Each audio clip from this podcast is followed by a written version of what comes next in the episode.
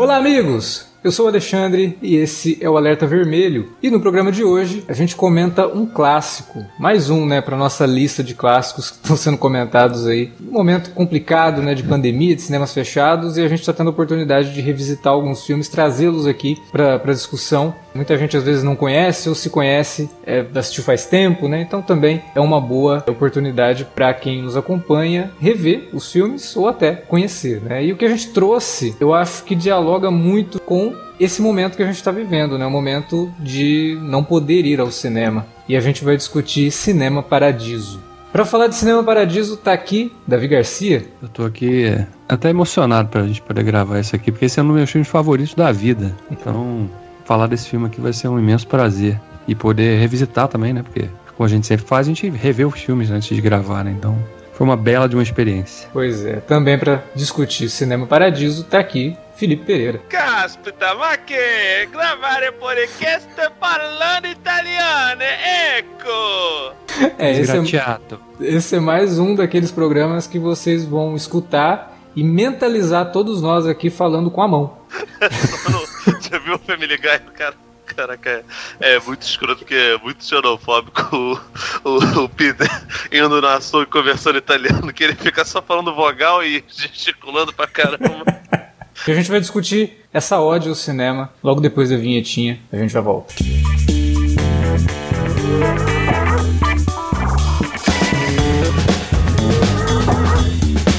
Agora, ficou mais fácil ajudar o Cine Alerta a manter o conteúdo no ar e a produzir mais podcasts. Além do padrim.com.br barra cinealerta, onde você pode escolher um valor e contribuir mensalmente e ainda participar de um grupo secreto no Facebook para ter acesso antecipado aos programas, você também pode nos ajudar toda vez que for comprar aquele livro, filme, quadrinho ou o que mais você estiver precisando. É só entrar em cinealerta.com.br/ofertas e conferir uma lista sempre atualizada das melhores ofertas disponíveis na Amazon e em vários outros sites. Você também pode encontrar produtos relacionados aos temas dos podcasts e o melhor, qualquer compra feita a partir partir de um link que você abriu no nosso site já garante uma ajuda pra gente. Ajude o Cinealerta a continuar produzindo esse conteúdo que você gosta. padrim.com.br barra Cinealerta ou faça suas compras a partir de cinealerta.com.br barra ofertas. Fique agora com o podcast.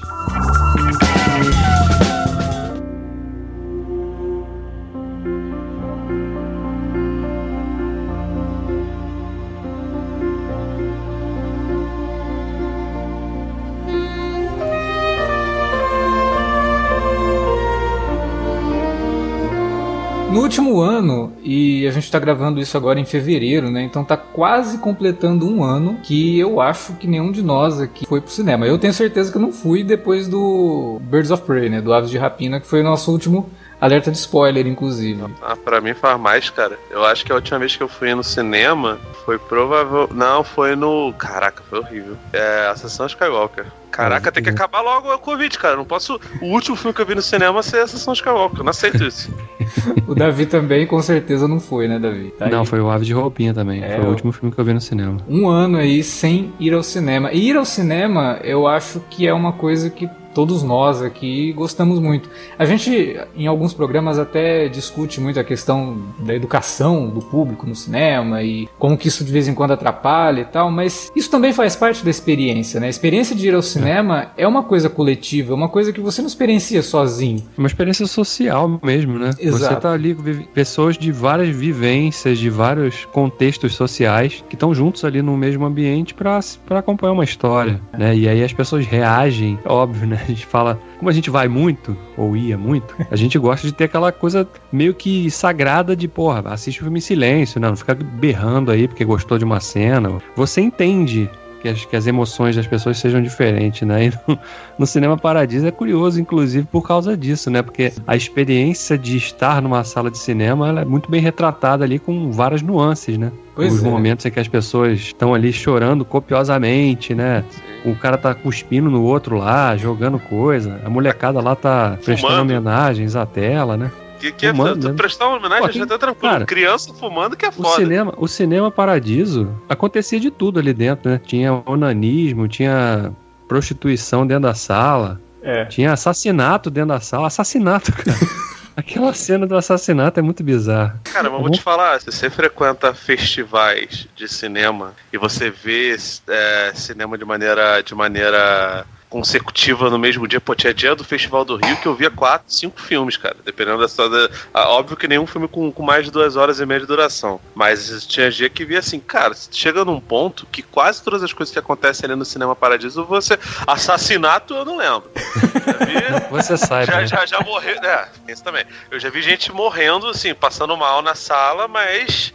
Assassinato não, mas todo o resto, gente transando, criança fumando, talvez não. Já pegou é. sala, sala com goteira também, igual tem no, Sim. No filme? Não, mas lá aquela sala não tem goteira, né?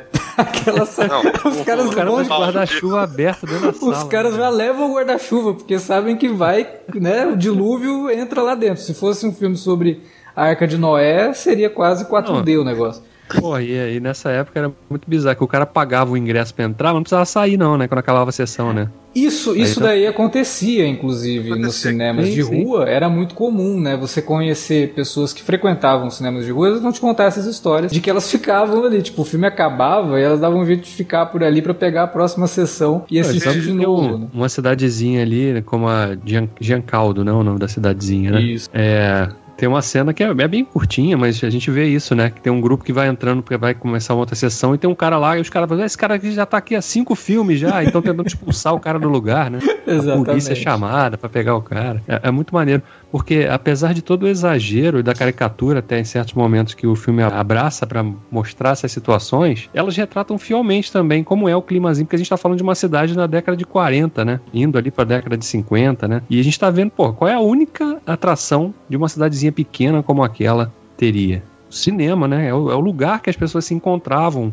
realmente, né? E para viver aquelas histórias e se socializarem, né? Casamentos aconteceram por conta das idas ao cinema, né? Tem um, um, casal que nem tem fala praticamente no filme, mas que a gente vê que eles se conhecem através das idas ao cinema. A gente acompanha a vida deles, né? É muito legal isso, porque eles sempre olham num determinado momento, aí o filme salta para um outro momento, você vê que eles já estão juntos e aí depois numa outra situação eles estão lá velhinhos, né? Envelheceram juntos. É muito bonito isso, porque o cinema é o lugar onde a gente experiencia emoções, sejam elas do, do filme ou sejam elas aquelas que a gente está experienciando por conta própria.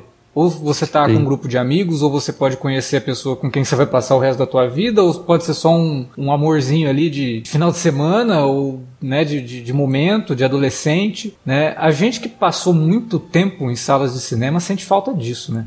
Sinto, a gente sente falta até das experiências ruins, de falar é, a verdade. É, exatamente. Assim, no, no sentido de que porque você tem uma lembrança daquilo, né? Eu lembro de quando o Titanic estreou, eu vi no, no primeiro dia. Porque eu já vinha acompanhando as, a, os bastidores da produção na época, nas revistas, né? É, e, porra, eu falava que ia ser o filme maior fracasso do, do, do Cameron, que ele já tava torrando duzentos e tantos milhões, construiu um mega tanque de água no México, que aquele filme ia ser um fracasso. Porra, mas fiquei curioso, né? Vou ver o filme no final de semana de estreia, no dia da estreia. Eu, eu morava em Petrópolis ainda nessa época. Cara, tinham 15 pessoas na sala. Eu vi no primeiro dia, eu vi o filme tranquilão, na boa. Gostei do filme e tal. E aí depois eu fui ver com, com os amigos, né? Umas uhum. duas semanas depois. Cara, o clima é absurdamente diferente. Nego gritando, tacando coisa. O Leonardo DiCaprio aparecia na tela, as meninas ficavam, ah, que lindo, não sei o quê. Esses climas assim, entendeu? Até dessas coisas você tem saudade.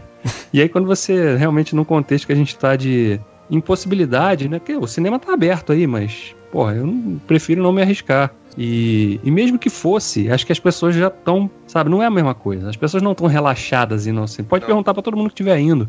Mesmo que o cara fale, não acredito no protocolo de segurança aqui, tô com a minha máscarazinha, o cara não fica 100% relaxado ali.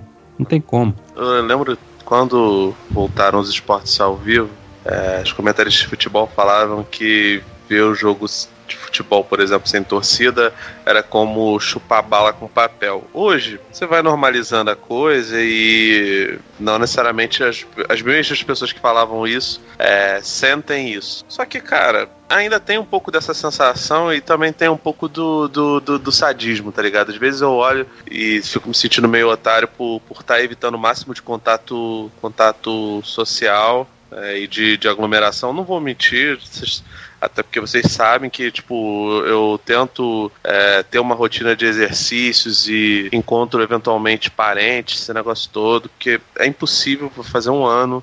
E nesse ano eu ainda perdi minha mãe, É, tenho, eu tenho parentes idosos e minha avó passa muito mal, às vezes sou eu que tenho que, que, que socorrer, mas enfim, eu tento fazer o máximo para poder me cuidar. E mesmo que você estivesse indo, tem muito dessa, dessa sensação de, de mesmo negacionista de anormalidade e tem todo o ambiente, né, cara? Porque o cinema ele é uma, uma experiência coletiva de certa forma, mas ele também tem uma parada pessoal. O teatro ele é um negócio aberto, ele tem luzes que acendem que, e que apagam, mas é um negócio ao vivo e que tem participação direta para a plateia.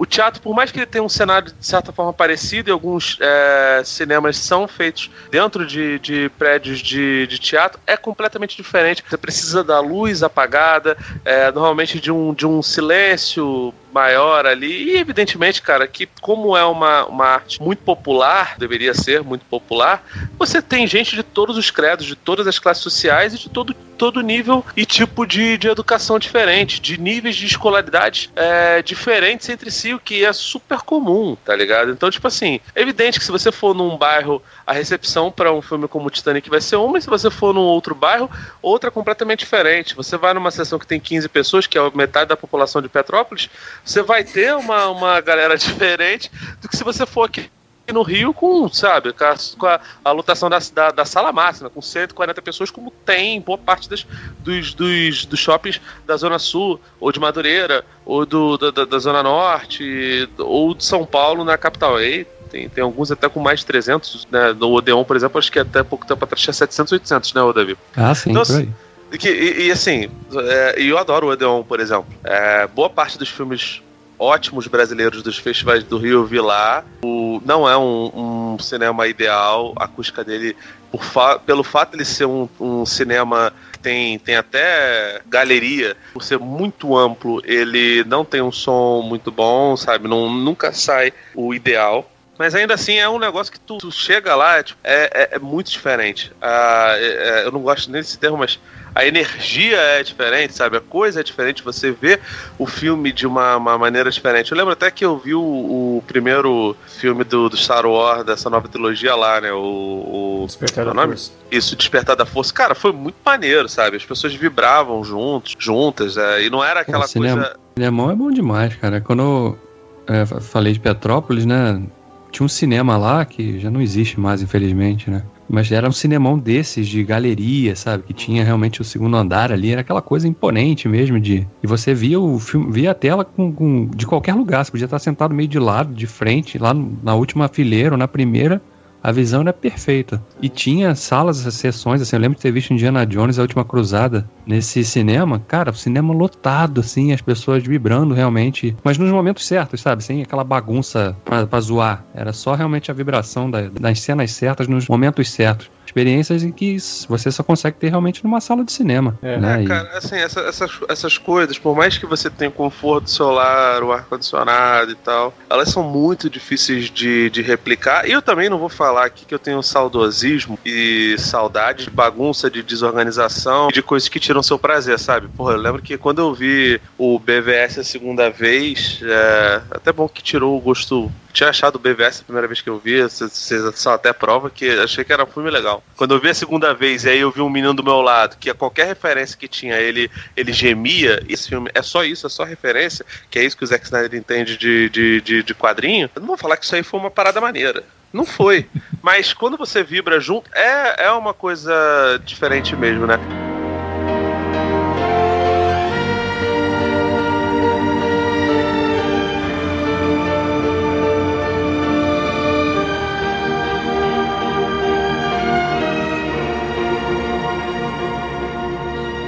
E o Tornatório aqui eu acho muito louco, porque, velho, ele não fala sobre o cinemão de blockbuster dos Estados Unidos, até porque a época que ele, que ele sintoniza o filme dele, que é o pós-segunda guerra mundial na Itália, né? E a Itália para toda aquela coisa, o domínio de, de, de Mussolini e tal, e, e, o país tentando se reerguer e se reorganizar. E antes do advento da televisão, que seria um outro tipo de, de, de entretenimento caseiro, é, ele, ele foge dessa coisa dos blockbusters e conversa com o cinema internacional pra caramba, mas o lúdico dele mesmo é muito parecido com, com as coisas que o Federico Fellini fazia que Michelangelo Antonioni fazia. Uhum. E, cara, se, fora rodas de cinéfilos, e até nessas você não vê tanto isso, e academia que estuda cinema, dificilmente você vai ver referência a esses autores. Um, é, você pode ver até mais coisas de Bergman, de, de Jean-Luc Godard, de François Truffaut, mas essa escola italiana, que é, porra, um cinema que eu acho sensacional, eu adoro Fellini, cara, acho o La Dolce Vita, eu, é, eu lembro que eu, que eu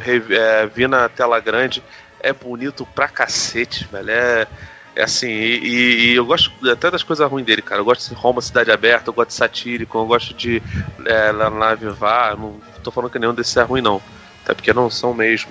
É, eu estranhei mesmo que você falou. Eu gosto das coisas ruins dele. Eu gosto de é, Roma, Cidade Aberta. Ué, é, não, esse filme é ótimo, mas, mas cara, eu gosto, eu gosto até dos filmes lá do B dele, eu gosto daqueles filmes que ele fazia, é, que eram, que eram, sei lá, ele mais quatro diretores, sabe, que eram coletâneos, que não são uhum. grandes histórias, é, eu adoro, adoro, essas, essas histórias porque dá abertura para você conhecer outras coisas e não só é, o creme de la creme, tá ligado? É, até porque se você não conhece é, outros diretores dessa época que orbitavam esses caras que são geniais, é, você perde muita coisa, tá ligado? Como, sei lá, se a gente for falar agora de Western Spaghetti e você falar só do Sérgio Leone, você tem que ver outras coisas, você tem que ver os, os filmes poeirinha horrorosos, você tem que ver, tem que ver o, o Sérgio Corbucci, o Sérgio Solimo, o Gianfranco Parolini, que são caras que, que são ótimos, os três e o Leone, é, mas você tem que ver os, os cinema poeirinha também, porque se você não vê que as pessoas consideram o medíocre, você não vai entender a genialidade dos outros. É. Mas enfim, e quando o,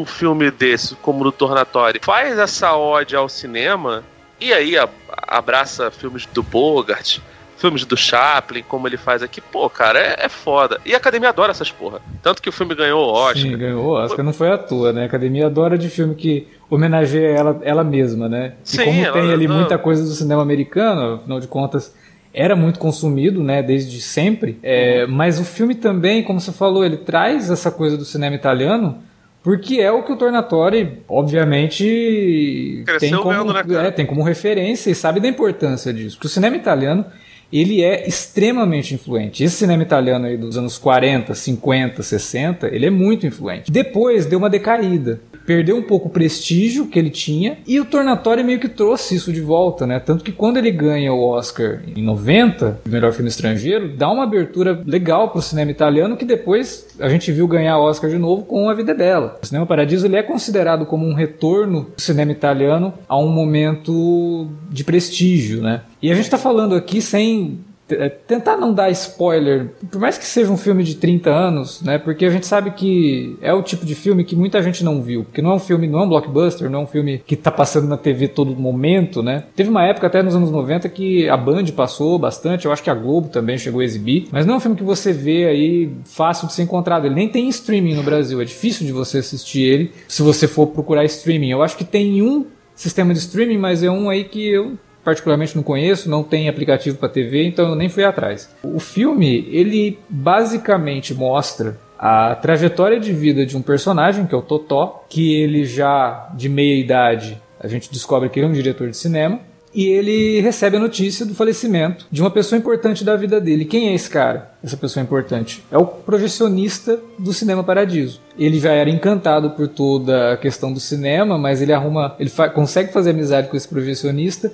que acaba se tornando uma figura paterna para ele. Então a gente acompanha três momentos da vida desse personagem, né, do Totó. Quando ele era criança, é o momento em que ele faz amizade com o projecionista. Depois ele, adolescente, quando ele vai descobrir o primeiro grande amor da vida dele. E quando ele tá mais velho, que é quando ele volta para chegar na cidade pro velório desse, desse projecionista, né. E a gente vê tudo isso pelos olhos dele quando criança, dele quando adolescente, mas também acompanhando o que o cinema Paradiso está exibindo. Né? Então as emoções do, do, protagonista acabam se confundindo com as emoções que o cinema Paradiso proporcionava para aquela cidadezinha. É, e essa jornada dele, que se confunde com a história de um cinema, é realmente uma carta de amor ao cinema, porque mostra a importância do cinema, não só dos filmes, né? Por isso que eu comecei falando dessa questão toda de ir ao cinema. Não é só o filme que é importante, mas é o momento que você passa dentro do cinema que é importante, que é o que o Felipe falou. É difícil você replicar isso na tua casa. Pô, na tua casa você está no,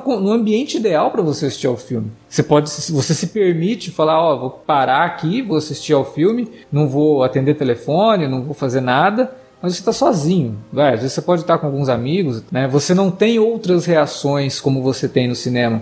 E como eu falei lá atrás, elas podem ser meio chatas, mas tem reações que você gosta de ver. Né? Quando você está assistindo uma comédia, se não tem ninguém rindo e o cinema está lotado, porra, Cara, é um saco, né? porra. né?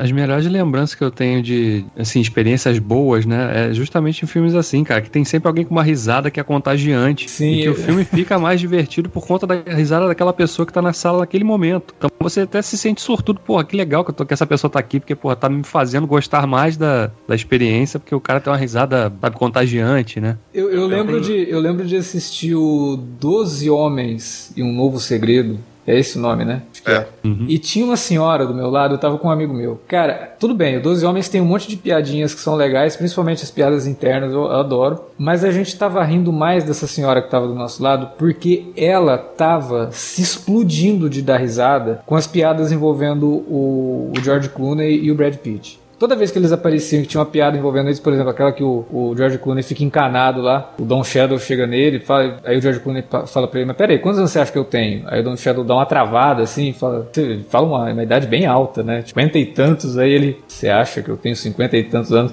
E aí fica aquele climão e essa mulher rindo, rindo. Eu falei, gente, é, tipo, a piada é legal, mas não é tão legal assim. A gente começou a rir mais dela e foi inesquecível. O filme é de 2000 e o quê? 3? Ah, 2004, sei lá. É, sei lá, eu acho que o primeiro deve ser por aí.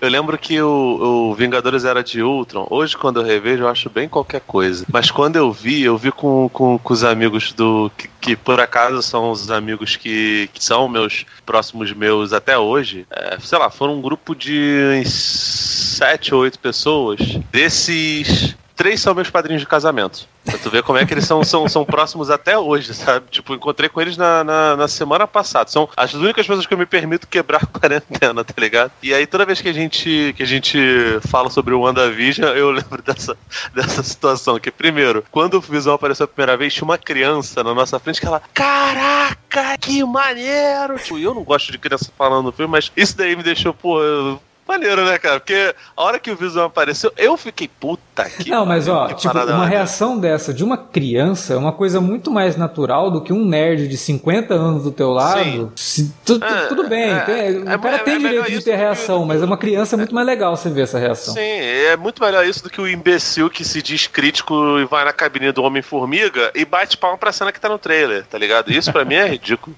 E aí, outro momento, quando o Mercúrio morre, o, eu, eu acho que era mesma família. Acho que a mãe tava, tava fazendo alguma coisa com o filho, não sei o quê. O que, que houve agora? Aí o marido, do alto da sua completa impaciência e carioquice, ele mandou. Ele, ele falou assim: É, o cara salvou a criança e levou bala.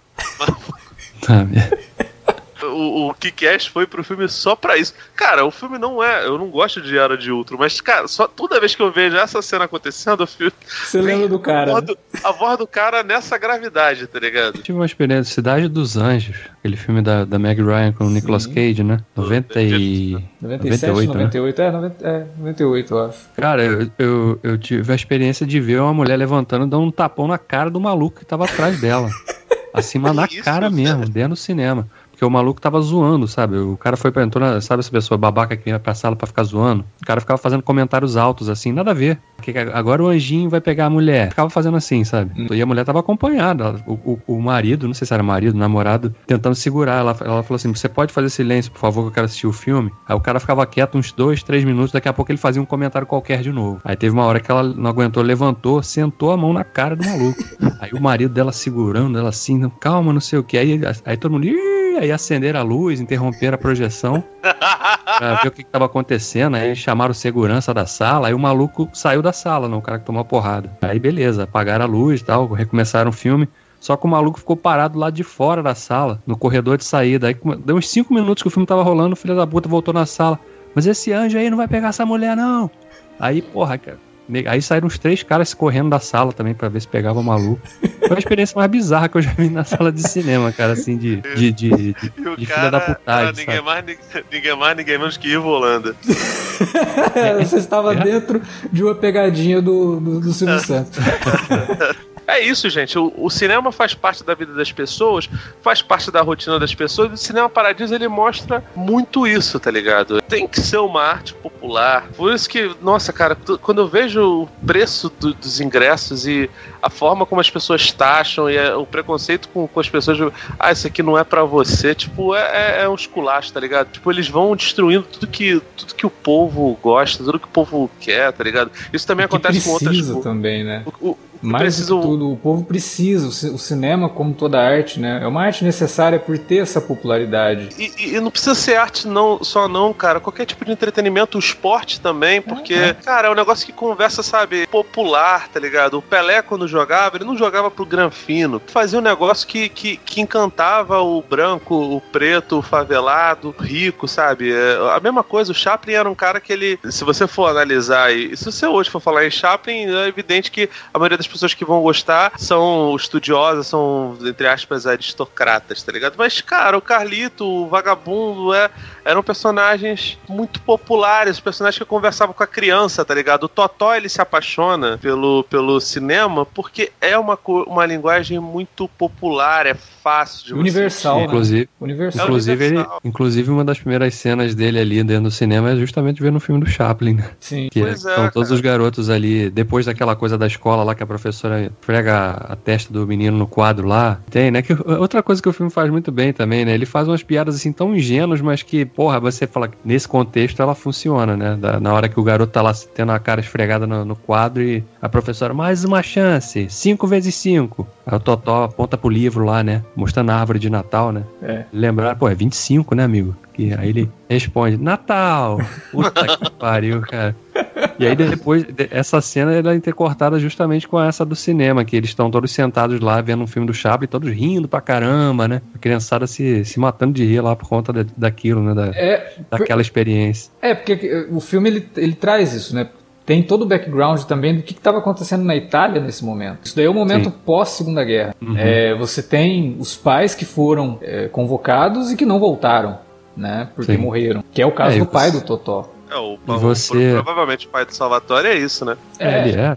Ele tava na Rússia, né? É, ele tava na Rússia. Tava no Lá no meio do Rússia. filme ele descobre Foi. mesmo que o pai morreu e tal, e aí eles vão tentar até receber pensão do governo e tal. E a Itália tava em frangalhos, fran... ah, frangalhos econômicos e tudo mais. As pessoas estavam meio desestruturadas, elas precisavam dessa diversão. O Cinema Paradiso, ele é o, a fuga da realidade dessas pessoas que perderam muita coisa, né? E você vê que a própria personagem da mãe do Totó, a Maria, ela é a representação, acho que máxima desse, desse momento ali, né? Porque ela tem todo aquele. É o quadro da depressão, realmente, né? De um país que foi derrotado na guerra e que, consegue, que não, não consegue nem enterrar. No caso dela, não conseguiria nem saber se está primeiro, saber se estava vivo e depois que descobre que não está vivo, não pode sequer enterrar. Não o tem que cara enterrar, do né, exército cara? fala lá: olha, infelizmente a gente não sabe onde ele foi enterrado, né? E tal.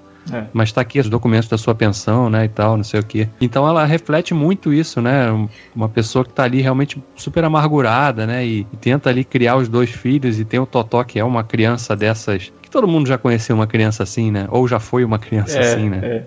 Porque, né, aquela criança que é fora da caixinha mesmo, né? Tá fora do, tá à frente do seu tempo, né? É. Ele consegue enxergar as situações ali com uma maturidade que não é comum para a idade dela, né? E o Totó representa muito isso. E ele é muito criativo, né? E por conta de ser muito criativo dentro de um ambiente ali onde as pessoas são ignorantes, mas não ignorantes no sentido pejorativo, ignorantes mesmo. Você vê que tem muita gente ali que não sabe ler realmente. Sim. É, ele é mal compreendido. Então aquela a, toda a ideia dele ser meio hiperativo, né, e querer descobrir coisas e tal, aquilo é visto com, com olhos assim de pô, nossa, que moleque chato e tal. E até tem uma cena muito bonita que remete a isso aí que você falou dela indo lá buscar a pensão, né? Que logo no comecinho do filme ele encontra lá o, o Alfredo, né? Que é o, o, professionista que acaba se tornando amigo dele e pergunta para ele do pai dele. Fala, ah, você lembra do meu pai? Você conheceu meu pai? Sim, conheci muito seu pai, tinha um bigode, é, mas não como o meu. Ele lembrava mais o Clark Gable, né? Uhum. E aí quando eles vão lá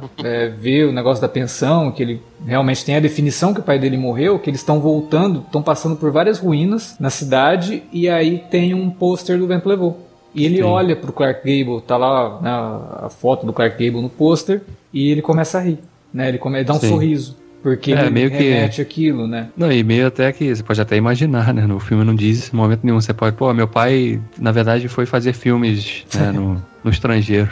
É. Porque ele tinha aquela imagem, né? Que o, que o Alfredo passou para ele de quem era o pai dele, porque ele não conheceu porque era muito pequeno, né? Sim, Ou é, o pai dele pode ser o John Waters também.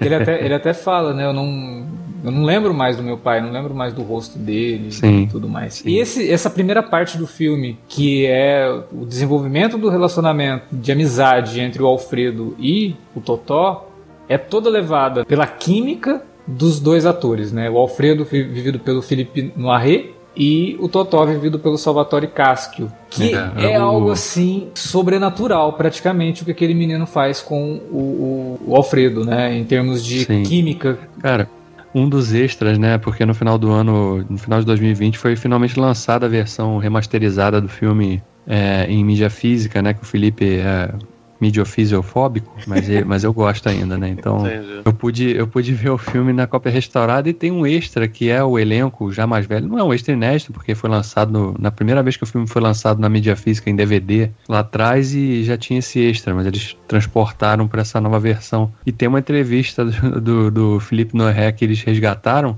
ele falando da, de como foi, né? Quando ele conheceu o Salvatore Cássio ali no, no início, né? Primeiro trabalho do garoto, né? Nunca tinha feito cinema. E, o, e ele ficava, durante os intervalos, o, o, Felipe ficava fumando, né? E aí ele conta que o garoto chegou ali na, na tenda dele lá e falou assim: olha, apaga isso aí. Eu não gosto de cigarro, não. O garoto, assim.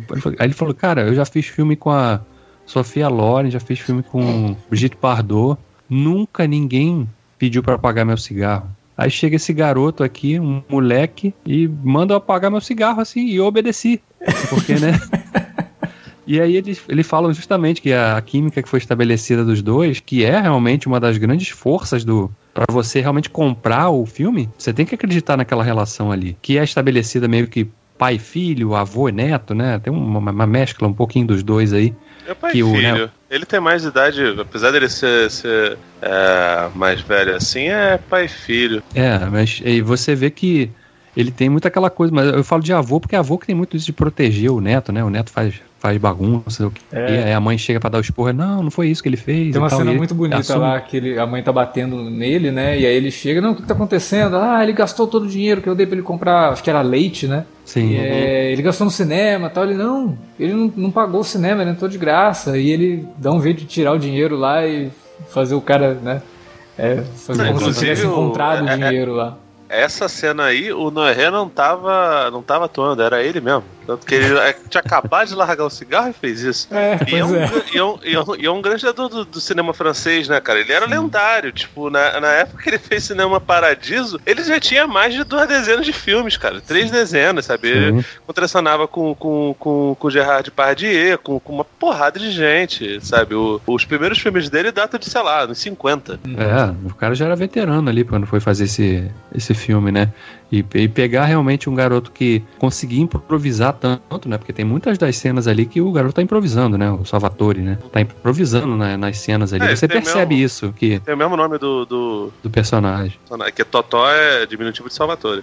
Sim. Exatamente. Se essas pessoas não estão ligadas, é isso. É. Não, e você vê que tem muitas cenas ali que você consegue perceber que tem muito. Porque quando tem criança envolvida, geralmente você percebe uma certa artificialidade, né? Na, na interpretação em vários momentos. Mas aqui não, cara. O Totó te convence realmente que ele é aquele garoto, né? Tá ali, é espirituoso, né? Tem sempre um, um comentáriozinho para fazer mais desafiador, né, pro adulto e tal. Ele, ele, ele questiona, né, o que o adulto fala para ele, né? Quando, quando o Alfredo fala, não, vou te dar então esses pedaços do filme que ele tinha que cortar, né? Que é outro aspecto que o filme explora bem também, com o padre faz, funcionando como censor, né? Uhum. Na, na, cidadezinha ali. Não deixava e ninguém aí, ver os beijos, né? Isso numa época assim que você não tinha, vai, tanto filme com cena de sexo, não era isso, era só beijo mesmo. O cara não permitia Exato. que as pessoas vissem beijo. Não, ele falava que não aceito filme porra pornográfico na, na minha é. paróquia.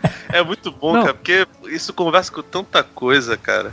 Não, e é maneiro porque o padre em si, você, ele, ele, apesar de querer passar a imagem de que ele fazia aquilo como um trabalho, realmente, né? Ele era a representação da moral da cidade, digamos, né? Uhum. Então ele estava tentando manter ali a tradicional família Italiano. de Giancaldense, né? e, e, ele, na verdade, a gente vai percebendo no filme que ele adorava fazer aquele trabalho de ir no cinema, porque tem aquela cena que ele tá lá, que ele, quando, quando o cinema é reinaugurado, né? Depois do incêndio, ele tá lá naquela sessão ali que ele tinha acabado de benzer a, o, cinema, né, e tal, ele tá sentado lá na plateia, tá tocando aquela música, né, num, tem um, uma cena de mood de dança, né, e ele tá ali, né, batendo com, com o negocinho do, do, do benzedor lá, no negócio assim, até que a dona Maria percebe e ele meio que dá uma disfarçada, né. O cara também gostava de ver aquilo tudo ali, né, e, e, a, e a mesmo processo de censura que ele imprimia ali nos filmes, ele era um processo que ele também gostava de fazer, né? Embora ele, obviamente, não, não admitisse isso, né? Mas eu tava falando da cena do, do Alfredo com o Totó, que ele fala, né? Ah, não, então eu vou te dar esses os filmes aqui, né? Mas depois, né? Porque eu tenho que juntar aqui depois, né? Para devolver o filme. Aí ele, o garoto olha imediatamente pro, pro cesto do lado, mas isso aqui, né? Ah, isso aí é que eu não consegui encaixar e tal. Não, mas peraí, então se esse filme você já, tá, me, já me deu, então não pode ficar mais aqui com você, né? É. Então ele era aquela, aquela criança que questiona, não aceita a resposta, não é, não é, é aquela, por que, que eu posso fazer isso? Não pode. Não, mas por que não pode? é, é, ele é essa criança criança, né? Carrega isso, né? Depois pro. pro... Quer dizer, à medida que ele vai envelhecendo, você percebe que ele vai, obviamente, perdendo, né? Como, toda, como acontece com toda criança, vai perdendo a, a. Não sei se é bem a palavra paixão, né? Mas você. Eu acho que, eu acho que ele, não perde, ele não perde a paixão, mas ele perde o olhar lúdico sobre o, sobre o cinema e começa acho... a transformar numa coisa numa coisa mais pragmática. Tanto que ele vira não, diretor. Eu falo mais, eu falo mais sobre, a, sobre a vida mesmo, né? Vai, vai tendo um olhar mais cínico mesmo, né? A gente vai entender isso quando a gente acompanha os acontecimentos da adolescência dele, né? Porque Exato. ele não ter desenvolvido o relacionamento que ele queria com a garota que ele se apaixona, né? Que é a Helena. Você vê que depois, quando ele cresce, que ele se torna adulto, ele não tem mais relacionamento fixo, né? A mãe dele mesmo fala para ele, ah, toda vez que eu te ligo, tem uma é. mulher diferente atendendo o telefone, né? E nenhuma delas gosta de você. Então Sim. ele realmente fica com essa coisa, ele se torna realmente um, um cara mais amargo. E aparentemente alguém aquele adulto que vive preso ao passado, né? Porque as melhores lembranças da vida dele estão sempre no passado. É. Né? E a mãe dele fala isso, né? Naquela conversa que ele tem quando ele já é adulto, mais velho, já bem sucedido em Roma como um, diretor de cinema renomado, ele volta para a cidadezinha, ele tem aquela conversa com a mãe e ela fala isso, né? Você tá preso ao passado, né? É. Então, quando a gente fica preso ao passado, a gente não vive o presente, né? E era bem isso, né? Ele carregava realmente o, o amargor dele daquelas desilusões que ele teve na juventude, né? É, que, e... é o, que é o que o Alfredo não, quer, não queria para ele de jeito nenhum, né? E fala para ele, né? Não, você tem que ir embora daqui, né? Porque quando você fica um tempo fora do lugar e aí você volta, você nota algumas mudanças, né? Mas nenhuma mudança significativa. Você tem que ficar mais tempo fora para voltar e entender essas mudanças, porque você também tem que mudar. E aí ele fica 30 anos sem, sem visitar a cidade, né? Porque o, o, o Alfredo fala para ele, não pode voltar aqui, isso aqui é, é vai fazer mal para você, porque nada muda aqui. Se você ficar aqui, nada vai mudar. Vai lá, eu, eu quero parar de ouvir você falar e quero ouvir falar de você. Né? Isso é, é, muito bonito isso. E uhum. aí ele realmente ele vai, se torna bem sucedido, consegue fazer os filmes que ele queria fazer e tal. Só que tem essa coisa não resolvida né? Que acaba afetando a vida pessoal dele. E, é, é engraçado que em outro momento do filme, é, ele tem uma conversa com a, com a, com a mãe, aí ela, ela fala: Ah, não, de avião é uma hora daqui, não demora tanto tempo pra chegar. Aí ela olha assim pra ele e fala: É, é era melhor você nem ter falado que é, era só uma hora de distância. Depois de 30 anos sem vir me ver, você veio me falar isso, né? Acho, é, acho que você perdeu um pouquinho a mão, hein, querido, mas tudo tranquilo.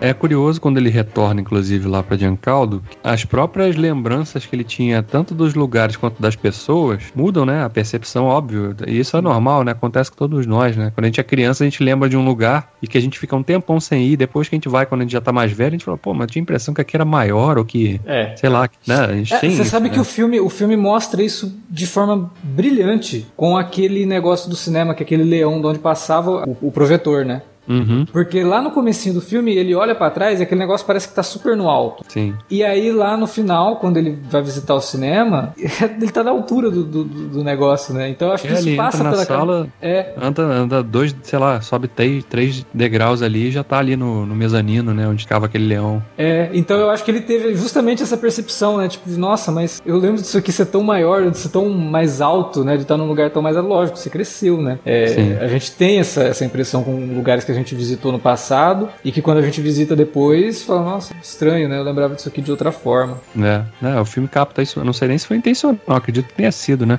Mas feito de uma forma bem sutil, né? Não, não tá esfregando ali, olha aqui Não, agora. é, é um outro Mas- cinema, né? Davi? você não é percebe. o, o que a gente está acostumado hoje, que a todo momento tem alguém ali explicando para você o que está sendo Desenhando. mostrado em tela. O cinema italiano Exato. ele é muito sensível.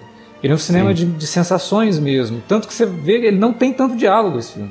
É. Por mais que, pô, o italiano é um pessoal que fala bastante, né? E tem toda aquela coisa de gesticular e É, tal. mas acho que tem muita coisa do. É por ser também uma cidadezinha do interior, né? As é, mas pessoas o filme tem muitos mais. momentos mais calmos, realmente, momentos mais Sim. tranquilos que não precisam de diálogo. É, e isso é Não, mas- fundamental para você entrar naquele ambiente, é, entender o que o, que o rapaz está sentindo sem precisar de ter explicação. E várias vezes a explicação do que ele está sentindo vem através dos filmes, né? Vendo o que está sendo exibido ali no cinema. Então você tem ele, quando E é está muito passando le- por, por toda aquela questão amorosa dele, começa a aparecer um monte de filme romântico, né? No, no- no cinema e tal. Então tem, tem essa, essa ligação que também é uma coisa que parece que te persegue. Quando você está gostando de, de uma pessoa, em todo lugar que você vai, você vai ver um casal. Em todo filme que você vê tem uma, uma cena de beijo. Você liga a Ou vai televisão. tocar tem- aquela música que você lembra. Exatamente, né? Então tem isso também mostrado no filme, de novo, de uma forma bastante sutil, né? Toda a jogada dele, a partir do momento lá que ele tá na juventude realmente, né? Já virou adolescente e tal, tem toda a história dele de ter visto, porque é aquela coisa de paixão à primeira vista, né? Uhum. Ele quando bate o olho na Helena ali, ele já fica.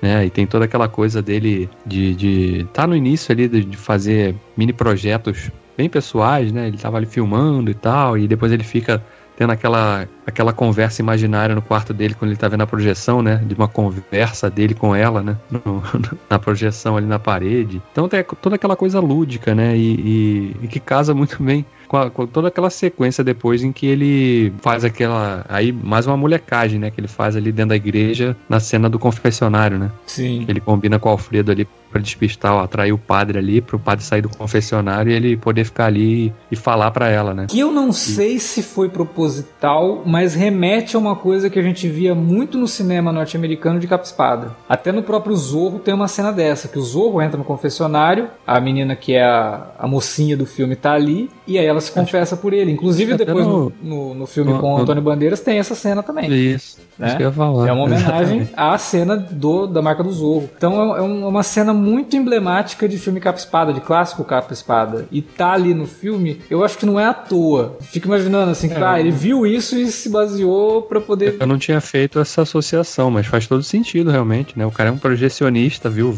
Trocentos filmes ali, né? Ele, mesmo que inconscientemente, guardou aquilo ali em algum canto, né?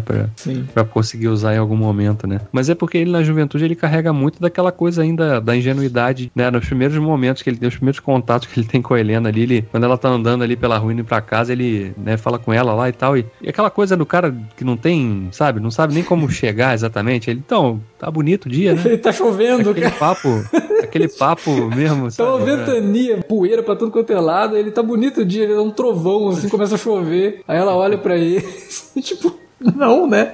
Aí ela vai embora, ele tá bonito o dia. Mas que idiota! Exatamente, né?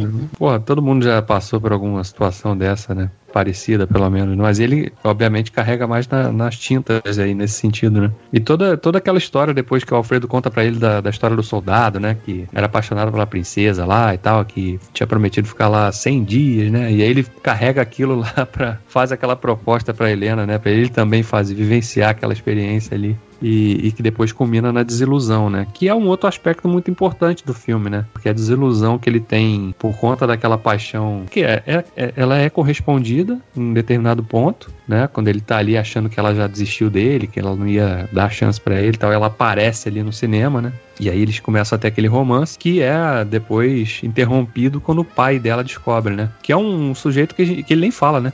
Praticamente. A única, acho que a única palavra que ele fala é um, trocar um bonaceira com ele. É. Naquela sequência do carro que eles estão voltando, o carro quebra ali no meio da estrada e, e ela é Interpelada, interpelada não, né? Porque o pai chega ali e ela, ele não fala nada lá, mas ela imediatamente sabe que vai dar merda. É, não precisa, o pai deve ser né? um conservador, né? E, e, você vê aquilo é, tudo não, ali. É porque ele é rico, né? Ela é rica e o Totó é pobre, então tipo não, não tem chance nenhuma daquilo naquele momento, no período histórico ali, naquela cidadezinha tem chance nenhuma daquilo dar certo. Né? É, não, e você vê que aquele trauma é tão grande, né, que depois que ela acaba se mudando lá com a família, né, e ele vê que não ia ter, não, não ia conseguir realmente dar sequência àquele relacionamento, ele tanto tenta ser alista no exército, né, para realmente seguir ali alguma coisa, ter alguma coisa para tentar desviar o talvez o foco dele, né, para aquela desilusão ali, e que ele carrega isso depois para a vida adulta, tanto que ele muda de nome, né? Ele adota o nome dele artístico é outro, né? É. Tanto que assim, ele, ele queria realmente deixar aquela vida para ele levou ao pé da letra, né, o conselho do, do Alfredo para ele, né? Durante aqueles Sim. 30 anos, né? Esquece tudo, né? Você se transforma em outra pessoa para ter uma vida realmente, né? Isso, isso, era bem comum em italianos normalmente, mudar o nome para outro sobrenome italiano. Nome artístico aqui no Brasil também rola muito. E era normal até para italianos num outro nível, né? O pessoal do Western Spaghetti, por exemplo, porque o cinema italiano tem dessas que, tipo, como o Alex falou lá no começo, ele, ele tem altos e baixos de, de popularidade, né? Tem lá os filmes do Perino do, do Antonioni e fica um tempão, daqui a pouco vem o Western Spaghetti, que para muita gente era uma parada mais pobre, né? Porque era basicamente um reaproveitamento de um gênero nos Estados Unidos que já estava muito impopular, né? Nos anos 60, os atores de, de western já não faziam muitas coisas, sei lá, o John Wayne fez o Bravura Indômita, que foi um dos últimos filmes é, dele ali, já bem velhinho, cara. E depois fica um tempo sem, sem depois, principalmente de Star Wars, né? O Toy Story, por, por incrível que pareça, ele até brinca com, com isso, sim, né? Que os filmes de, de espaço, né?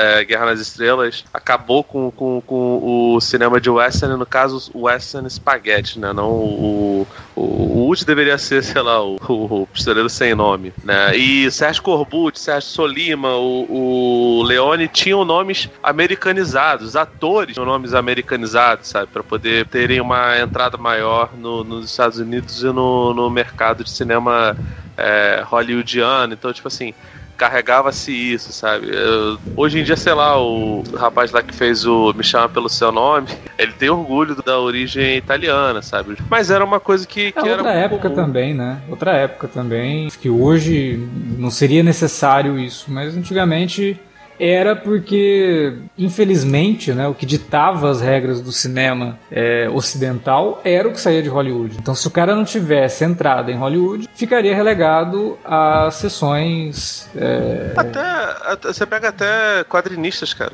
Sim, é. Quantos, quantos desenhistas brasileiros tiveram que mudar o nome para quando foram para os Estados Unidos, sabe? Sim, isso a gente está falando de anos 80 e 90, né? Uhum. Que já é até bem mais recente. Pois é, contemporâneos do, do, do, filme Cinema Paradiso, não é, do, do, cinema em si. Tornatore, ele baseou um pouco da trama do Cinema Paradiso numa família de Mantua, é, Mantova, né, na Itália, que tinha um cinema, né, que era a família Proti, e eles tinham um cinema desde 1904. E dentro desse cinema obviamente muitas coisas aconteceram. E ele traz um pouco disso porque quando o cinema Paradiso em determinado momento ele pega fogo o padre fica desesperado né? Porque até onde a gente entende ali o cinema é mantido pela igreja né para servir como uhum. como é, eu, eu, confesso para vocês até que eu acho que aquilo ali parecia uma parecia ser uma igreja antes é, né Porque sim, meio sim. que aquele formato né de, de, paróquia realmente né com aquela decoração decorações laterais ali e tal não sei sim. o filme não fala isso explicitamente mas para mim sempre ficou na cabeça que aquilo ali era uma já foi uma igreja antes de ser um uhum. cinema é, aí quando o cinema pega fogo o, o cara que ganha na loteria lá numa, numa outra um outro momento do filme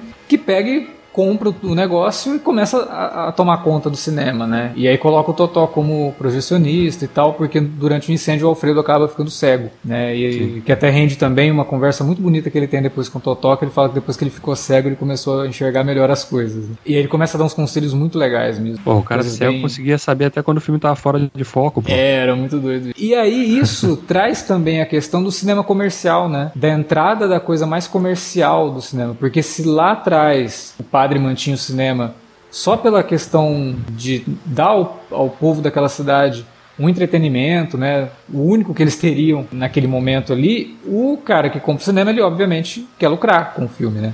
Então, traz a coisa do cinema comercial que conta um pouco da história da evolução do cinema naquele momento, que realmente começa a ter uma pegada mais comercial mesmo, né? Ao ponto de filmes serem pensados para não terem mais durações muito longas, porque isso geraria menos projeções ao dia, o que geraria menos é, lucro. E você é. começa até da época realmente de não ter mais aquela coisa de ah, compra o um ingresso, entra e fica até a hora que você quiser. Né? É, não, aí é, já começa a mudar isso. Aí, todo o esquema que, que a gente vê hoje mesmo. E... O, que vão, que vão combinar também é, era melhor, né? Eu lembro minha mãe ia no cinema, sei lá, ver Jurassic Park Mundo Perdido, entrava no meio do filme, aí continuava lá, não, vamos ver agora a primeira metade. Gente, não faz sentido. vai, ver muito, que o, vai ver que o Christopher Nolan fez muito isso, né? Por isso que ele vive contando o filme começa do fim, ah. vai, enfim. Não, você, eu lembro em Petrópolis, cara, você comprava. Teve um filme que eu. Eu não lembro agora se foi O Mundo Perdido que eu fui ver. Eu, teve um filme desses grandes que eu fui ver que você comprava o ingresso para aquele dia. Uhum. Né? Você podia ir numa sessão, né? Aí quando destacava o ingresso lá, você entrava na sala e aí quando a sessão acabava, você tinha que sair. E aí tanto que tinha um limite de horário para entrar. Se o filme começava às duas, você podia entrar na sala até duas e quinze. Depois uhum. disso, você tinha que trocar o ingresso para ir na sessão seguinte. Tinha muito dessas situações antes, porque as pessoas entravam, perdiam o início do filme, aí ficava para ver o início da outra sessão porque não tinha visto. Então é meio tosco realmente, mas o pessoal fazia isso mesmo. E ao mesmo tempo que ele lida com isso naquele momento, né? Quando o Salvatore volta volta para a cidade, que ele já está mais velho e tal, ele descobre que o cinema não existe mais, né? O cinema está abandonado e aí tem todo aquele comentário de que é realmente, né? O cinema agora já não faz tanto sentido, porque agora as pessoas têm a televisão, têm o videocassete, é, as pessoas pararam de ir ao cinema e quando ele entra nas ruínas ali do paradiso, você vê que os últimos filmes que foram exibidos lá eram filmes eróticos, né? Uhum. Que foi o destino de muito cinema de rua, inclusive uhum. no Brasil. Aqui mesmo tinha um que era um cinema muito famoso, ficava numa esquina, mó bonito e tal. E o final dele, cara, era só exibindo filme erótico. É, tanto que ele ficava do lado de um outro cinema, e aí o outro cinema passava os filmes de circuito e ele ficava lá passando os filmes pornográficos. É, inclusive com reprise de porno chanchada, coisa desse, desse, desse tipo, né? Porque no Rio tem uma dessa também ainda, no centro que é um. Aqui, é, Madureira tem, cara. Tem, tinha um. Pior que Madureira, velho. Tinha uns quatro cinemas de rua. É, Beto Ribeiro, Marechal, todos os baixos, Cascadura. Tinha, é, tinha o Irajá, que infelizmente virou sede do, do PFL, que agora é, é DEM, né? Que tinha um cineastor em Madureira, ali na Edgar Romero, que até pouco tempo atrás era passava filme erótico, cara. Acho que com a pandemia isso não acontecia mais, mas eu lembro que pouco antes de eu casar, eu casei no, no segundo semestre de 2019 2019 ainda tinha. É, porque e, tem público, né? E são tem, aquele. Cara, e o assim, esquema é... deles é sessão é 5 reais, o cara entra lá e fica lá na. É, um pouco Só agressivo, pra... tá ligado? Dá, o, dá pra sentar na cadeira, né? Que deve ser meio bizarro, né? Pô, cara, era muito complicado. Agora, cara, pode ter certeza que até hoje tem gente, os adolescentes estão aí para poder, poder provar que a vida não tem limite. É, as pessoas fazem o que elas, quiserem, que elas querem, cara. Tipo. É, dependendo da, da, da, lotação do cinema, realmente eu já, já presenciei algumas coisas meio esquisitas, inclusive no filme do Schwarzenegger, o que me deixou perplexo, assim. As pessoas estavam extremamente excitadas assistindo aquele filme do, do, do Schwarzenegger que ele faz um xerife. Eu fiquei com medo, porque eu falei, gente, mas o que está acontecendo aqui? Não é como se a pessoa estivesse assistindo, sei lá, um filme erótico, nada do tipo, é um filme Schwarzenegger. Mas, tudo bem. Tinha dois casais que, olha, o... eles estavam competindo, cara. O, o especialista lá, né? Sharon Stone com. É, ainda foi, com pois é. Stallone. Mas os, os dois casais estavam competindo, é, é impressionante, assim. Eu fiquei meio assustado, mas enfim.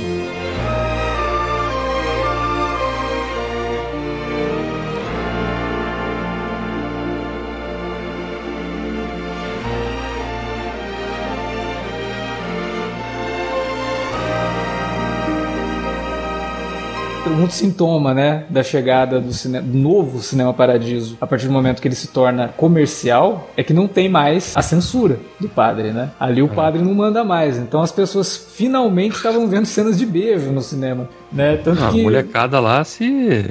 É, mas Só é... na covardia. Sim, mas aí eles estavam vendo e Deus criou a mulher, né? O Lanterninha, coitado, sofria, né? Aquela sequência toda que o público vê ali, pelo menos uma cena, a primeira vez uma cena de beijo, né? Tem até um cara que solta aquele comentário bem espirituoso, né? Passei 20 anos sem ver, finalmente vou ver um beijo, né? Ele fala, a expressão não lembro exatamente agora qual é, mas Ele, o cara comemora que ele tava vendo um beijo pela primeira vez no cinema, né? É, porque a partir do momento que você tira isso, né, você tá tirando uma parte da emoção que o filme quer te levar, né? Então, Sim. de fato, é, é, algo. E que aí, eu falei lá no começo que a gente ia tentar não, não dar spoiler, ele realmente é um filme que ele não tem spoiler, porque não tem grandes viradas de roteiro, a não ser a versão do diretor, que aí sim tem uma outra trama que é desenvolvida ali, mas não vamos nem entrar nesse, nessa questão. Mas a questão do final do filme, né? Eu acho que é um dos, uma das cenas finais de filme mais bonitas que o cinema já viu. Porra, aquela. É, é, se, se você chega no, no final do filme sem derramar uma lágrima, que eu acho bem tá morto, né? difícil. Né? É bem difícil, porque assim, você tem pelo menos umas três sequências durante o filme que você. Não só pela sequência em cima, mas por conta da trilha do Morricone, né? Que é. é a gente não falou ainda aqui da trilha do Morricone, que é outro personagem desse filme, que é sensacional, né? Uma trilha realmente dessas inesquecíveis, assim. Dele e do filho, inclusive, né? Porque o tema Sim. romântico é do, do filho. Dele, do, é. do filho, é. Exatamente. Pô, você tem a sequência da despedida do Totó lá na estação de trem. Porra, aquela cena ali é foda, cara. É. Você fica, quando o Alfredo chama ele no pé do ouvido e fala: Olha, nunca mais volte aqui, né? Eu nunca mais quero ver aí você. Você até tinha destacado a frase que ele fala para ele, né? E você, ele se despede ali, ele, o, o Totó com aquele olhar de melancolia, né? Via, vendo ali a mãe ficando para trás com a irmã e tal. Até o padre aparece depois no final, né? É. Pra se despedir. Poxa, cheguei tarde, que pena, né? Não sei o que, ele tá indo embora. Depois tem a, uma sequência que eu acho também pesadíssima no sentido emocional, que é a cena da implosão do cinema. Cara, aquela cena ali é foda, porque a câmera vai, vai passeando pelo rosto das pessoas e você vai vendo todo mundo que você conhecia, inclusive os personagens que a gente citou antes do casal lá que se conhecia dentro da sala. Sim. A gente não sabe nem o nome deles, nunca viu eles falando, e a gente vê o rosto deles ali, aquele retrato, né? O próprio cara que comprou o cinema, né? Quando pegou, depois pegou fogo ali, o. É Títio, né? O nome dele. É, do, do Títio, inclusive, que é. remeteu Porra. a Godfather, né? Mas tudo bem. Porque caralho, é o mesmo personagem. É, na Sicília. Se ator, fica boladíssimo, né, cara? O, o padre tava no Poderoso Chefão 2, né? O Leopoldo Trieste é aquele personagem lá que o Vito é, vai pedir para baixar o valor do aluguel da casa da amiga da, da esposa. Puta, é isso mesmo. Eu fiquei assistindo o filme e eu olhava pro padre e eu falava, gente, eu, eu, vi um filme recente com esse cara. Eu vi um filme recente com esse cara. É, é isso, é o cara que vai lá, que ele, que ele chega todo. Não, quanto que é? Mas você não vai cobrar mais aqui da mulher ali. Não, você Mas tem razão. É que ele, ele, ele continua ganancioso, né? Porque ele, ele, quer cobrar, ele quer cobrar meia entrada até quando o projeto tá no prédio do lado. Então, tipo. É o mesmo personagem. Então, e tem essa, e essa sequência da implosão é foda, cara. Você vai vendo ali, porra, você sente a dor daquelas pessoas ali. Como se você morasse naquela cidade e tivesse é, aquelas é, experiências. É, é, a morte de uma época, né, cara? É uma era que tá sendo. Eu acho assim, o filme, principalmente a partir do Salvatore, do Totó, ele é muito mais forte quando ele é menininho, né? O sim, garotinho, sim. cara, ele é muito bom. É a pena, porque ele fez pouca coisa, né, cara? Ele fez que filme até 91 só, então uns três anos depois. E ele chegou a fazer uma aparição num filme de TV em 2001, que é bem, bem estranho, né? Mas foi o último Mas filme dele é... mesmo, foi em 92. Acho que é um tipo daquele ator que a gente vê muito, infelizmente, né? Criança prodígio, né? Que tá ali porque é. consegue fazer realmente é trabalhar depois, com depois, às vezes, que cresce, perde a graça, entre aspas. Perde a né? gra... Não, e perde a graça. E, e quando o cara tá adulto, não é todo diretor que vai aceitar improviso. Fala assim, não, filha, segue o roteiro aí. Vai é. ficar com essa coisa de improvisar, não, tu não tem mais cinco anos, não. Não, não decorou cara, o é. texto? Então vai embora. Né? Não, então é acho muito... que esse tipo de cara tem que ter essas dificuldades. Fora que o cara, não, né, quando ele é criança, você tem aquela coisa engraçadinha, né? O cara fica. Ele, se você vê no, nesse lançamento do ano passado, da restauração, tem ele também numa das entrevistas, né? Ele já adulto, né? Porra, você vê que ele tá com, aquela, com aquele rosto de garoto ainda, sabe? Mas ele é um adulto num rosto de garoto, então é difícil até você levar a sério. Não sei o que aconteceu com a carreira desse cara exatamente lá. Se ele, sei lá, desistiu ou não teve realmente oportunidade para seguir, mas né? A maioria dos atores de Mirins tem dificuldade de, de seguir, especialmente quando eles, eles fazem filmes tão, tão, tão icônicos, sabe? E ele é... ganhou o BAFTA, né? Como melhor ator coadjuvante.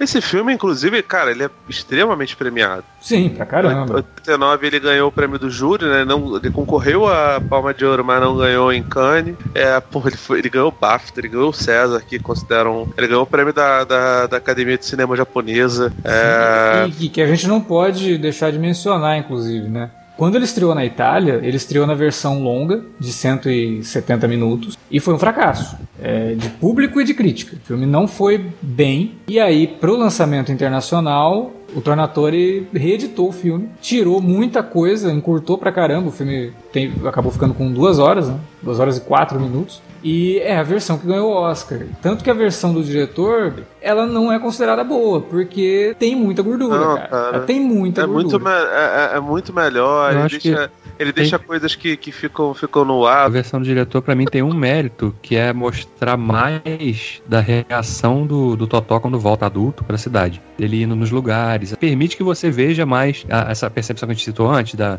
pô, mas quando era a memória que eu tinha de criança disso aqui era outra, né? E adulto vendo e revisitando aqueles lugares, porque na versão cinema, que é a mais popular, a gente vê ele indo ali, na, ele tendo aquela conversa com a mãe, uhum. e ele indo no, no, cinema, né? Nos escombros ali do cinema. Ele na sequência do enterro do, do Alfredo, né? E depois indo testemunhar ali a implosão do cinema, né? É isso que a gente vê, do, do Totó adulto na, na cidade, né? Mas nesse caso eu acho até que o, essa economia é válida. Eu também gosto, acho que essas coisas engra... para quem é fã, quanto mais coisas você tem, ok, tipo, realmente Não, faz uma Inegavelmente. Uma, uma, uma diferença, mas cara. Inegavelmente a versão do diretor, ela, ela tem muita gordura e ela tira uma coisa que acho que é fundamental pro sucesso da, da versão mais popular, que é a fluidez. Ela tira muito da fluidez da trama, principalmente no terceiro arco, que tem as maiores alterações realmente. Tem um arco inteiro, só existe nessa versão do diretor e que foi totalmente limada da versão de cinema, que felizmente foi limada, porque ela deixa realmente a resolução do filme muito mais coerente e mais forte, né? Tem um impacto emocional muito mais forte é. da, do jeito Mas que eu acho, feito. eu acho até que a versão do diretor ela traz algumas coisas que reduzem a nossa simpatia pelo, pelo pelo Totó. Principalmente do Totó adolescente, sabe? Porque é mostrado ele, por exemplo, a prostituta do cinema. E Sim. aí, naquele momento, se você mostra isso, aquele momento inocente dele conversando com a Helena é perdido. Perde um pouco, é. Sabe? Fica soa falso. É. Soa falso. Você tem realmente problemas de foco no filme. Sim. A impressão que dá é que o Tornatório não sabia, ele, ele sabia para onde ele ia e de repente ele perde o foco porque ele começa a mostrar coisas assim que não fazem o menor sentido dentro da trama e que não são uhum. necessárias. Eu não, eu não tenho problema nenhum. A gente acabou, pouco tempo atrás a gente gravou sobre Poderoso Chefão, que são filmes bem grandes, assim, de duração. Não, não o problema nenhum. não é a duração, o problema Sim. é a necessidade. O Michael Mann ele fala que é, eu até já citei isso em podcast, até de filmes dele, né? Que se a cena não tá levando o personagem para lado nenhum, ela não tem que estar tá no filme. Por isso que é. você não vê Director's Cut de filme do Michael Mann. Na cabeça dele, não, se a cena tá lá ele colocou na montagem, ela é importante. Se ela não tiver importância, ela não tem que estar tá lá. Né? Ou se uma sequência desconstrói também toda, tudo que você fez na uma hora e meia anterior a troco de, de pouco, de um impacto barato, né? Você também não. É o que acontece realmente na, na versão do diretor assim. Você percebe realmente algumas boas intenções e tal, mas a execução ela não funciona, não traz o mesmo mesmo impacto que a versão mais curta traz. Tem coisa que não dá, cara. Assim, você pega o Poder do Chefão, acho que é muito pródigo nisso. O, essa versão, o desfecho né, do, do, do Michael Corleone, ele mostra como você pode brincar ali com a. brincar entre aspas, né? Que é o Coppola. Não é brincar mas você mexendo na, na estrutura do filme, você consegue tirar até uma, um, um outro produto dali, sabe? E, e, tem cenas que eu, eu adoro as cenas excluídas do Poderoso Chefão Parte 1 e Parte 2, como por exemplo a cena do, da morte do, do Jenko, que aconteceu, se eu não me engano, no dia da, da, da, da casamento. casamento da da, da Connie. É. Só que ela realmente não cabe no filme, cara. Ela não, ela não cresce nada assim, no filme. Ela como, não... como extra é maravilhoso, porque você é. percebe ali quem é o Jenko.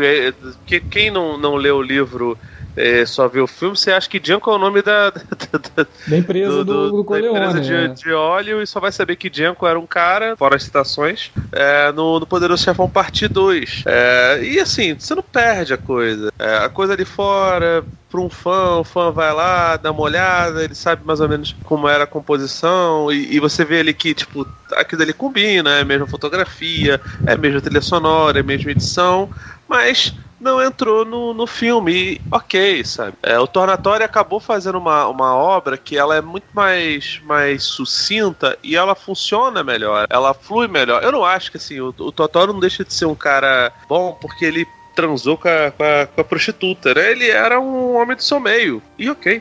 Mas para toda a coisa, pra mitologia e até pra, pra construção de, da, da, relação dele com, com o Alfredo. Alfredo deu um trabalho para ele, é, inclusive ajudou a fazer uma exploração infantil, que é um, uma coisa que na época não era problematizável, né? Hoje é uma situação, e, e com, todo, com toda razão, é, é, é problemática. Você colocar uma criança para trabalhar num troço que pode explodir a qualquer momento, né? É, ele ficou cego, né, gente? Podia ter morrido. É, pois é. O, o Alfredo ainda podia fazia, ter morrido. Ainda fazia a pirataria do filme, né? Hum, é. Projetando para fora da sala lá e tal. É, verdade. Pois é, né? Botava naquelas duas filmes numa fita só como, enfim. Mas, cara, é, ainda assim, a, a, versão que, que foi pra, pra Cannes, concorreu ao Oscar, que ganhou o Globo de Ouro aí pra delírio do, do, do Wilker, que adora Globo de Ouro, é muito melhor. Ela é muito mais sucinta, ela é direta ao ponto. Ela tem toda a verbe, toda a ódio ao cinema, toda aquela coisa, uma valorização do que, que é a comunidade pequena, do que é do que é Giancarlo. E ela é muito bem resolvida, sabe? Passa por tantas coisas, passa pela, pela, pela vida militarizada dele, passa pela relação familiar conturbada que ele tem, pela, pela orfandade, pela figura paterna substituta que, enfim, o que o Alfredo faz é muito comum. Muitas famílias não têm não tem seu pai, a figura paterna, principalmente. Eu não tive, por exemplo. Eu tive algumas figuras paternas substitutas, mas nenhuma delas foi, foi, foi igual, sabe? O, o Totó ainda teve essa sorte de ter um cara que era rabugento, que era chato, que não gostava dele no começo, mas que depois se tornou realmente o, o mentor dele, né? E, e, enfim, se futuramente o Tarantino ele se, se munia muito dos Black Exploitation, dos filmes de terror poeirinha lá na locadora, né? O Totó não, ele via as coisas de película mesmo. E, e se tornou diretor. Né? A gente não sabe exatamente quais eram os filmes que ele, que ele fazia, não tem muita noção. Filme, pelo menos a versão de cinema, não demonstra muito isso, mas você percebe que ainda assim a natureza do trabalho dele tá lá, sabe? E, cara, ele volta de maneira emocional, consegue levar isso tudo.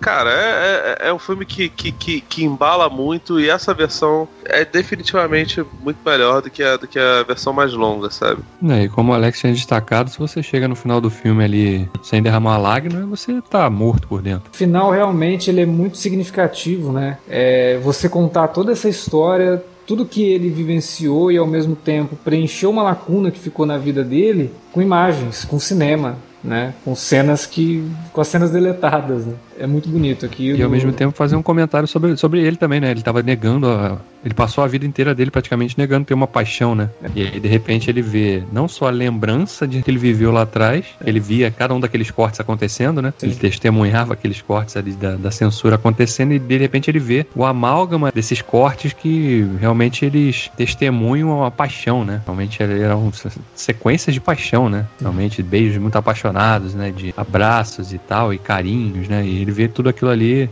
o último presente que o, que o Alfredo deixou para ele, né? É, e a reação dele, né, que ele vai tendo ali, é tudo muito Sim. bonito, né? É tudo muito sensível, como eu falei, tem essa sensibilidade realmente do cinema italiano e que dificilmente poderia ser reproduzida. Até tentaram fazer, eu não sei se vocês sabem disso, mas tentaram fazer um remake do Cinema Paradiso nos Estados Unidos se situaria em toda a questão dos drive-ins e que teria o Harry Dean Stanton no papel do projecionista. Eu confesso Nossa. que a ideia é interessante e o fato de ter a oportunidade de ter o Harry Dean Stanton fazendo aquele papel me deixa curioso, mas por outro lado também, sei lá, sabe, eu acho que talvez faltaria essa sensibilidade que tem realmente no Cinema Paradiso e que conquistou todo mundo. É né? um filme que ele é unânime, não tem como você assistir e sair do filme sem ter gostado, ah, sem se emocionar com aquilo, porque é um filme que fala sobre a gente, né, cara? Se, principalmente se você gosta de, de cinema, é um filme que vai dialogar justamente com você ali. Ele trata de temas muito universais, ele trata de momentos muito específicos da vida de todo mundo, né? Que é a infância,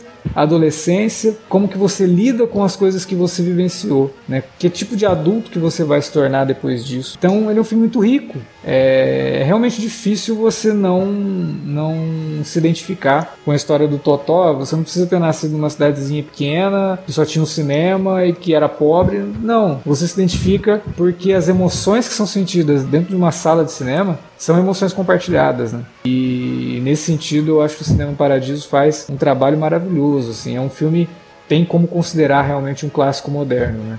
É um filme que tem aí seus 33 anos, mas que ainda consegue dialogar com a gente de forma muito natural. Ele não, não soa datado nesse sentido. Sim, tem aí os, as suas problematizações, mas a gente não pode esquecer o momento que o filme se passa, né? Que isso é, era. O contexto bastante, histórico, é, né? O contexto era aquilo ali. É, eu não foi à toa. Esse realmente é um dos filmes favoritos da, da vida, realmente. Tá na minha lista aí.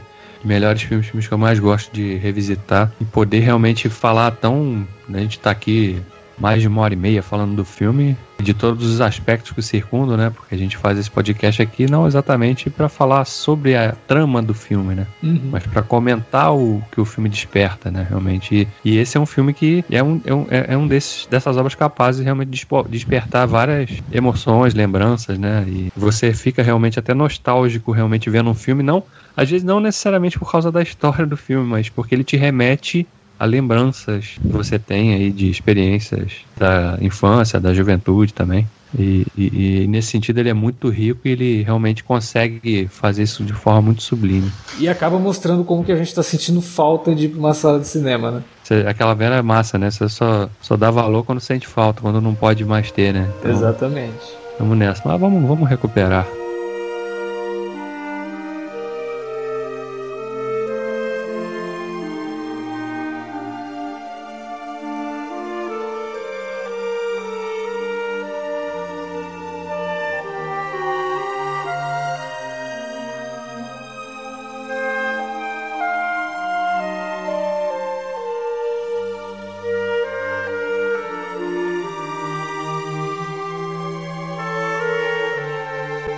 Isso que a gente tinha para falar sobre Cinema Paradiso nesse Alerta Vermelho, que eu acho que ficou bem especial, porque a gente acabou falando da nossa vida de, de, de cinéfilo, né? De frequentador de cinema. É, mas e você? Você tem alguma história dentro do cinema que te faz lembrar? Toda vez que você vai assistir um filme, você fala, nossa, nesse cinema aqui eu vivenciei tal coisa? Fala pra gente na área de comentários ou através das redes sociais lá no facebook.com.br sem alerta ou no Twitter, arroba sem alerta. Utilize as redes também para divulgar o nosso conteúdo.